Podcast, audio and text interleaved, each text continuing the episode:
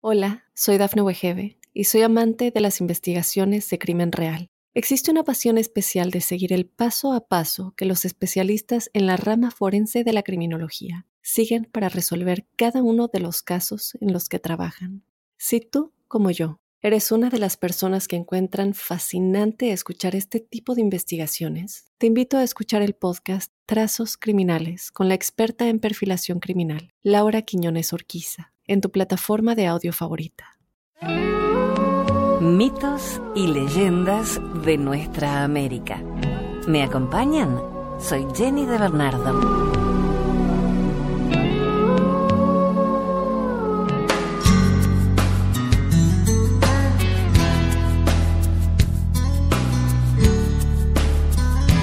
El Venteveo, leyenda guaraní.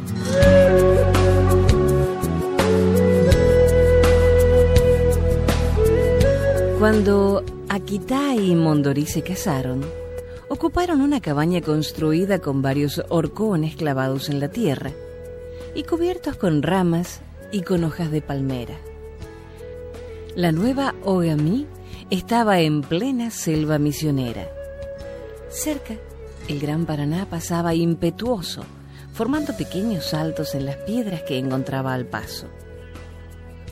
Al morir la madre de Akita, su padre, que quedara solo, les pidió albergue en su cabaña.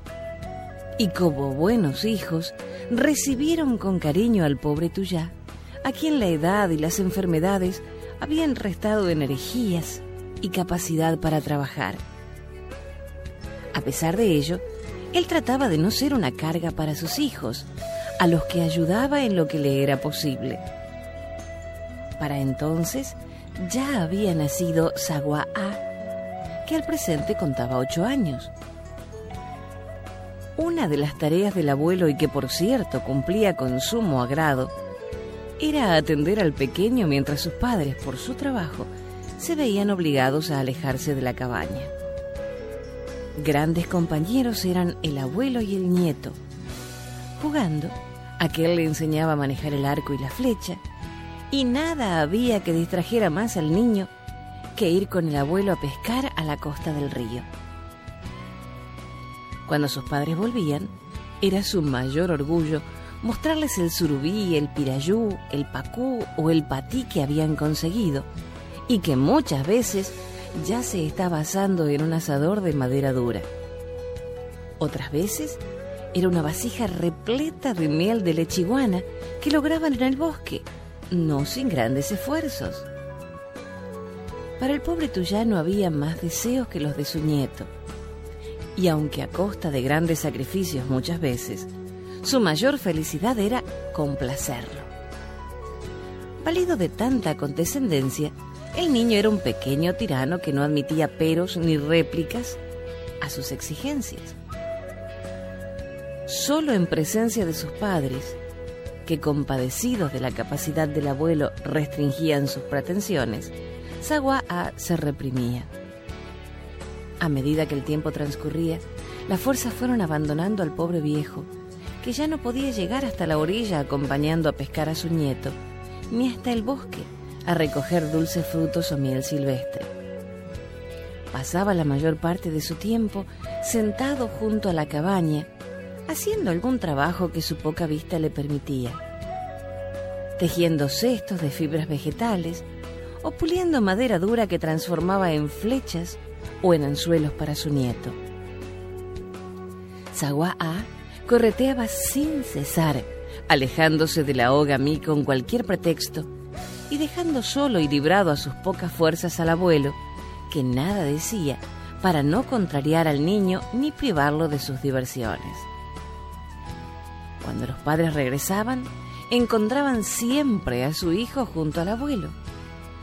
De modo que, confiados en que el niño no se movía de su lado, dejaban tranquilos la cabaña para cumplir su trabajo en el algodonal.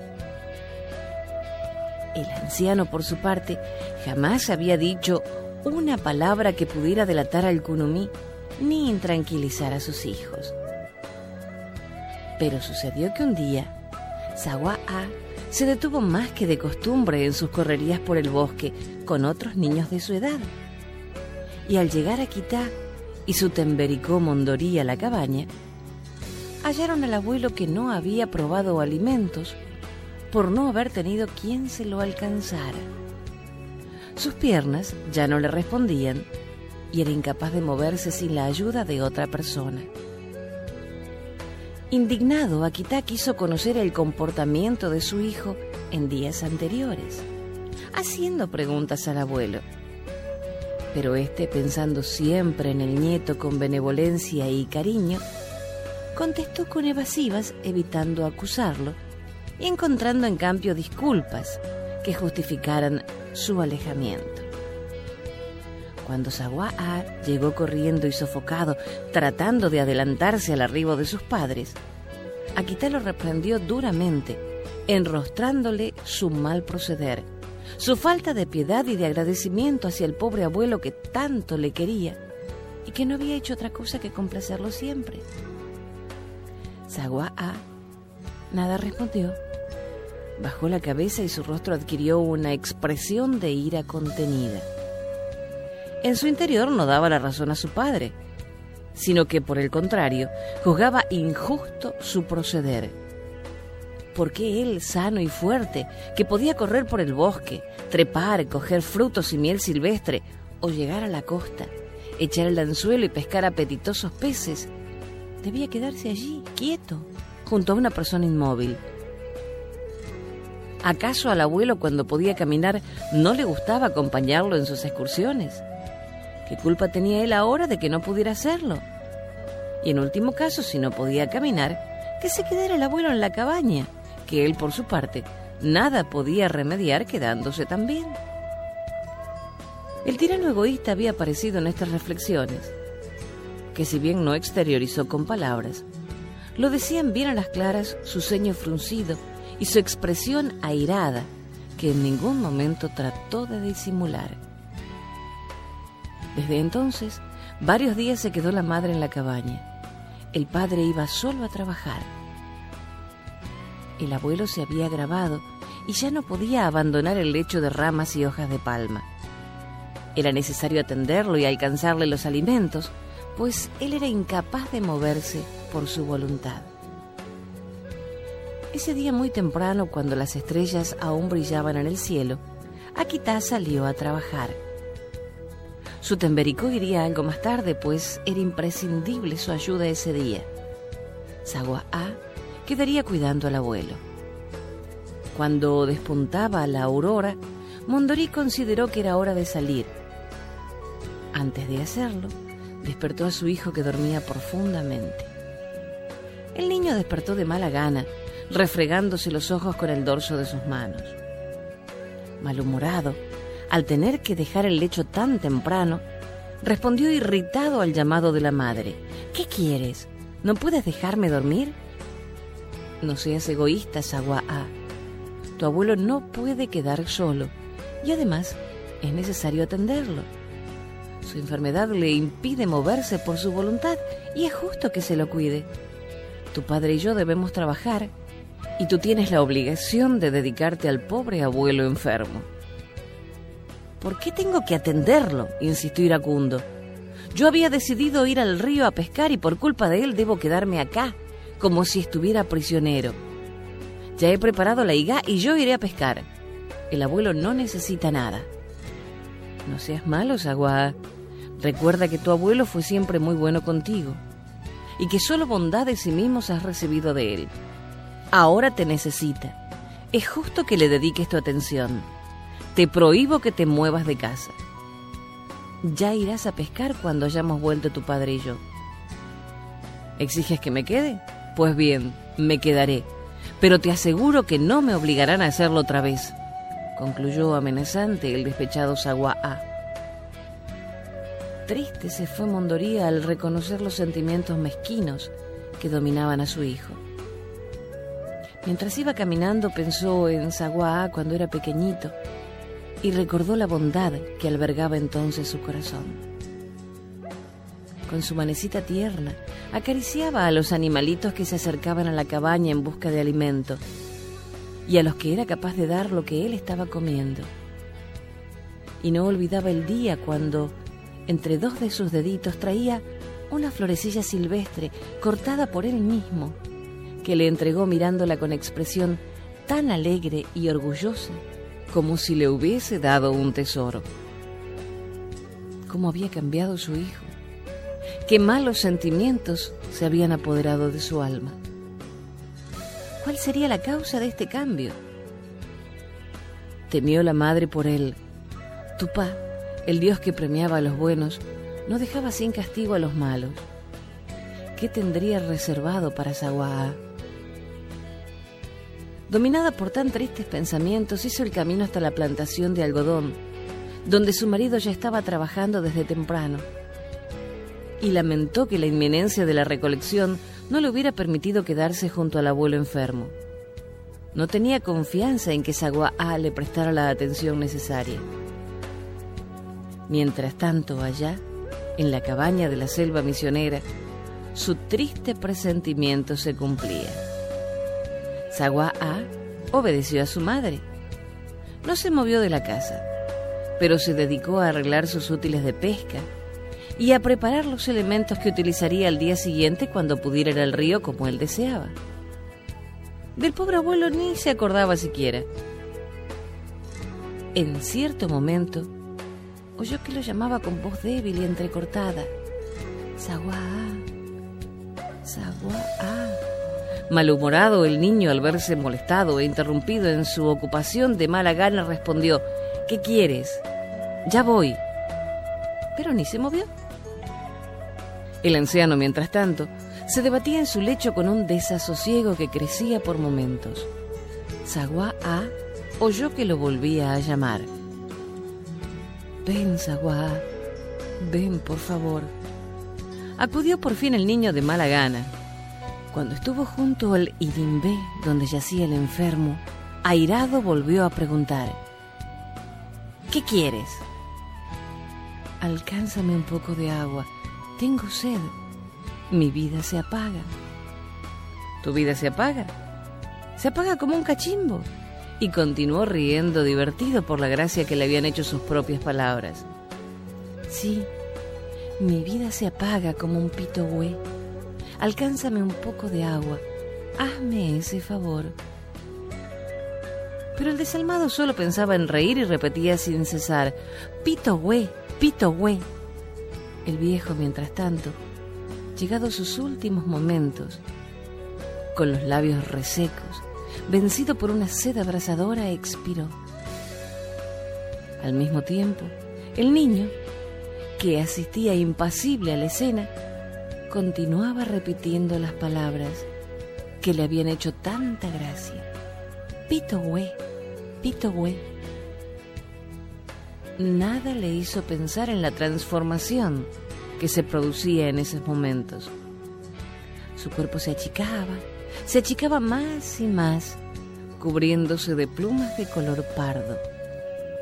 Su cabeza ya pequeñita se alargaba y su boca se transformaba en un pico con el que hallaba cierta dificultad para seguir gritando pito hue, pito hue. Momentos después, en la cabaña, sobre su lecho de palma yacía exámine el anciano, mientras en un rincón junto a la ventana, un pájaro de lomo pardo y pecho amarillo que tenía una mancha blanca en la cabeza, no cesaba de repetir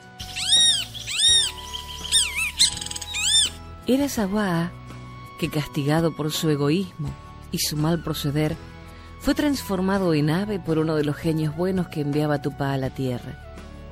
Ellos eran los encargados de premiar a los buenos y dar a los malos su merecido. Cuando Aquitá y Mondoví volvieron, encontraron al anciano muerto en su inimbe. En el momento de entrar, un pájaro de plumaje pardo y amarillo voló pesadamente, saliendo de la habitación por la abertura de la puerta. Una vez en el exterior, parado en una rama del jacarandá que crecía junto a la cabaña, no cesaba de gritar con tono lastimero. Este, decían los guaraníes, había sido el origen de nuestro venteveo, al que ellos llamaban Pitohue, imitando su grito, en el que creían ver reproducidas las palabras que causaran tanta gracia al pequeño egoísta cuando las oyó de labios del abuelo moribundo.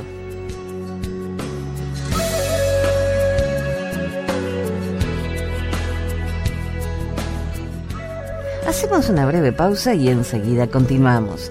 Soy Jenny de Bernardo.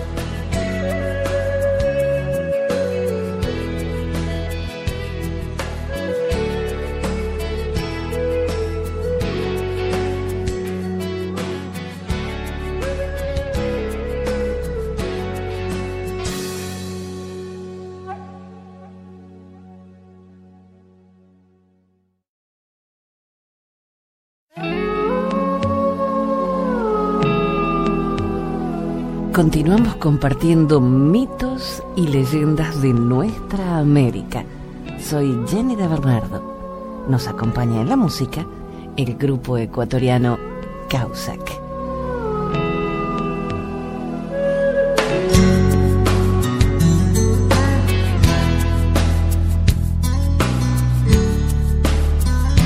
La leyenda navaja de Antílope Intrépido.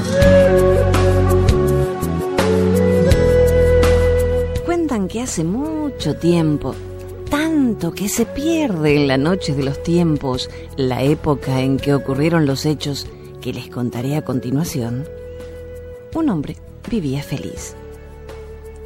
Se había casado hacía muy poco tiempo con lo que su matrimonio era reciente, pero a la vez muy próspero, y pronto conocería la dicha de recibir el inmenso don de un hijo.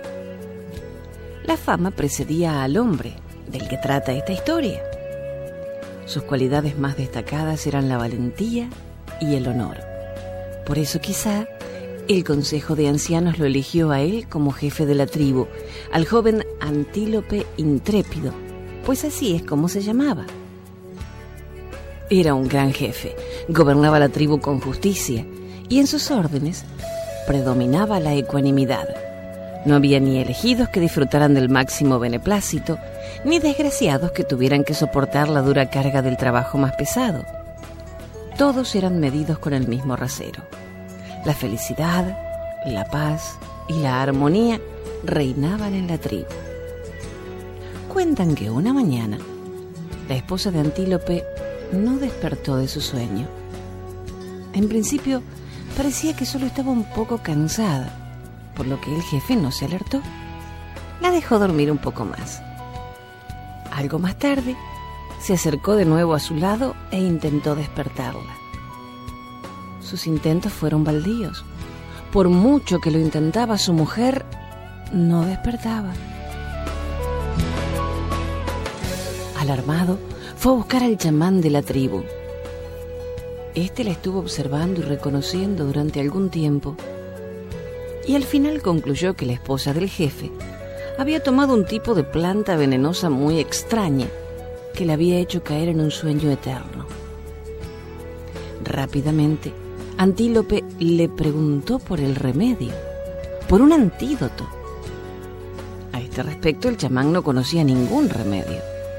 Es una planta muy extraña la que comió tu mujer, dijo.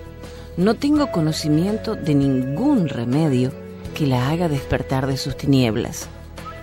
El jefe de la tribu estaba desconsolado. No se podía resignar a que su esposa siguiera dormida por el resto de sus días. Tenía que hacer algo, pero no sabía qué. Como última solución, se dirigió al más anciano de la tribu que en principio le seguía diciendo lo mismo que el chamán. Pero Antílope continuaba preguntándole por otra vía de solucionar el problema. La respuesta seguía siendo la misma no hay sanación posible. Casi con lágrimas en los ojos, el jefe se disponía a salir del tipi del anciano cuando éste dijo, sin embargo, rápidamente Antílope se volvió y le preguntó a qué se refería. El anciano siguió contando. Hay una leyenda muy antigua que habla de un hechicero. Este hechicero vivía en una gruta muy escondida cerca de un gran río. Y cuentan que cultiva una planta milagrosa que es antídoto para todos los venenos. Pero cuentan también que aún no le ha dado la planta a nadie, puesto que a su juicio los pocos que consiguen llegar a su escondite no son merecedores de los inmensos poderes de su cultivo. La expresión del jefe había cambiado y siguió preguntando al anciano sobre aquel recóndito lugar.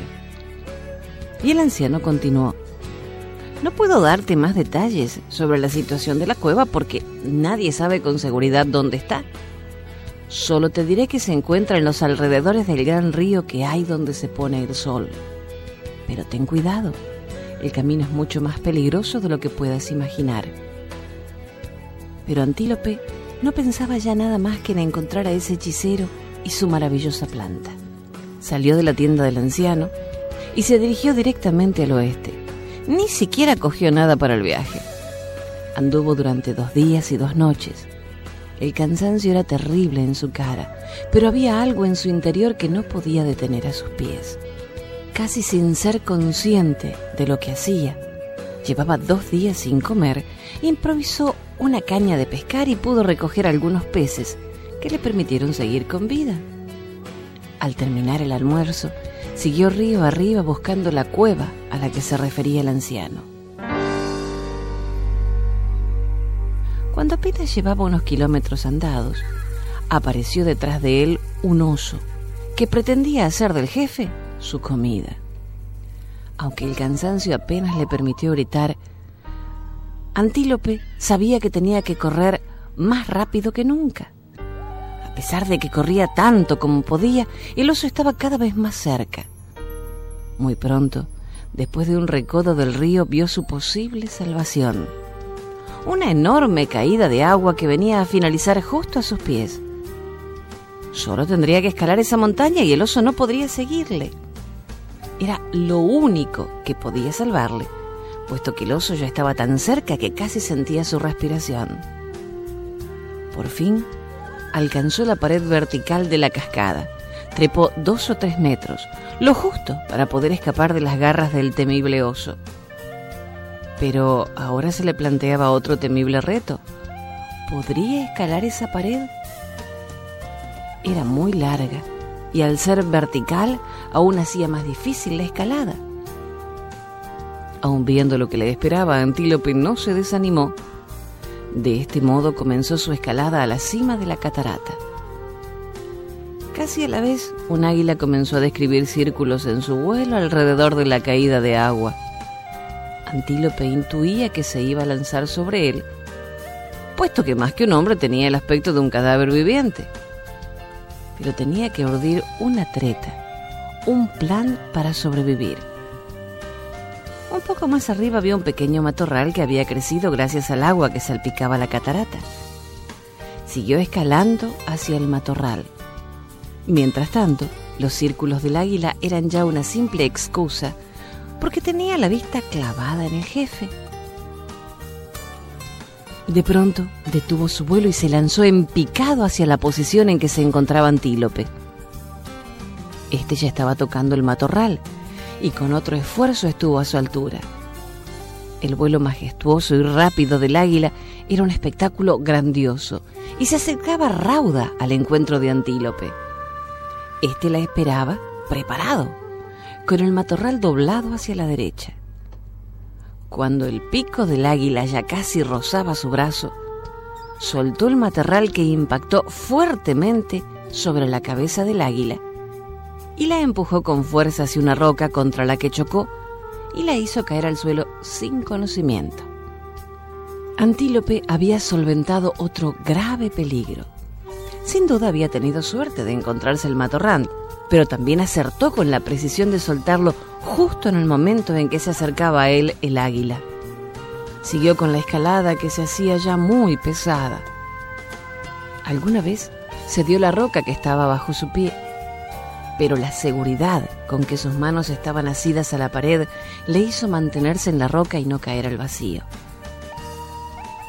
Después de muchos esfuerzos, llegó al final de su escalada. Lo que vio allí era maravilloso.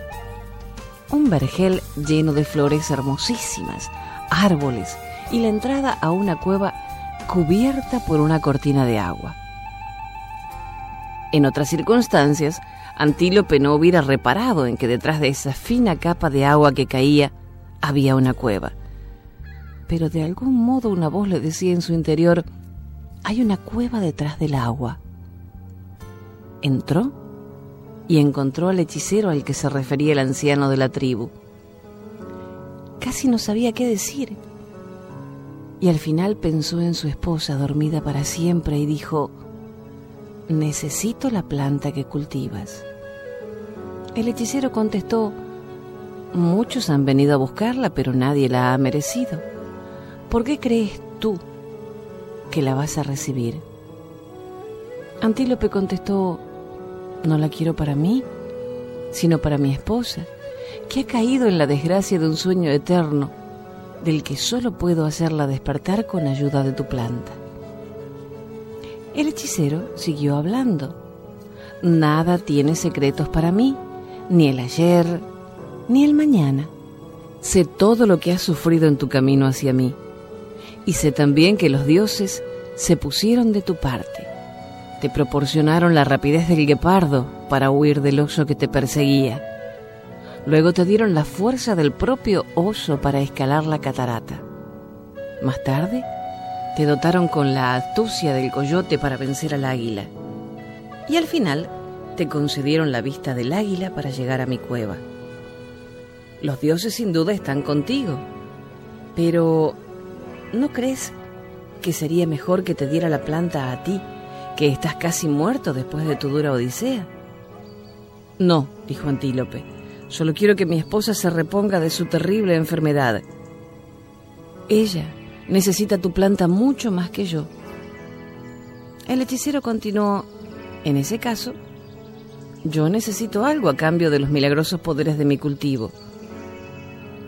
Antílope le contestó, no he traído nada conmigo pero si de verdad quieres algo que sea verdaderamente preciado por mí, quédate con mi corazón, al que tanto admiran los dioses que me hicieron llegar aquí, los mismos que mandaron a enfermar a mi esposa. Solo quiero que a ella le retornes la salud, aunque yo no pueda estar con ella en ese momento. Entonces el hechicero le replicó, Antílope intrépido, jefe de tu tribu, hasta ahora, solo tú te has hecho merecedor de mis poderes. Posees un corazón puro y sincero. Te acompañaré hasta tus tierras y curaré a tu fiel esposa. Juntos viviréis muchos nuevos amaneceres, juntos y junto a toda vuestra próspera descendencia. Cuentan que el hechicero condujo al jefe a su tribu por una senda secreta que solo él conocía, y que solo dando a oler la planta milagrosa a la mujer de Antílope, ésta despertó de su profundo sueño, a la vez que el mágico hechicero desaparecía por el horizonte.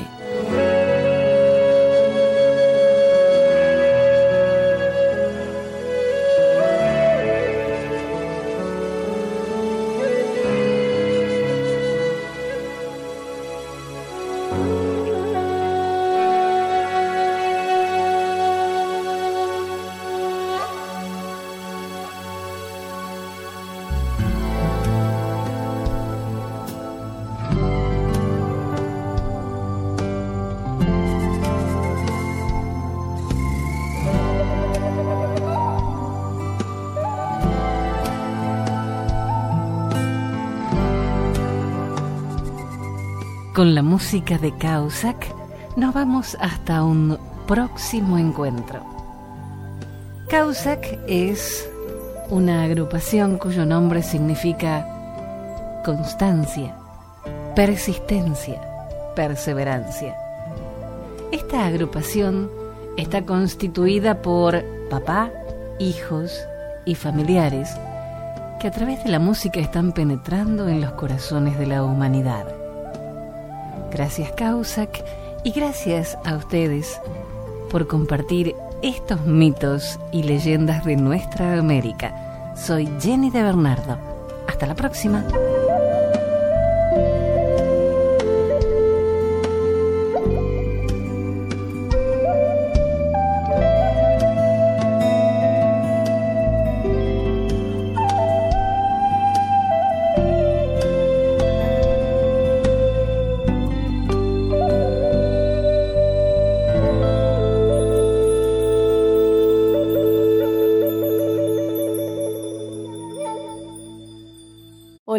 Soy Dafne Wegebe y soy amante de las investigaciones de crimen real. Existe una pasión especial de seguir el paso a paso que los especialistas en la rama forense de la criminología siguen para resolver cada uno de los casos en los que trabajan.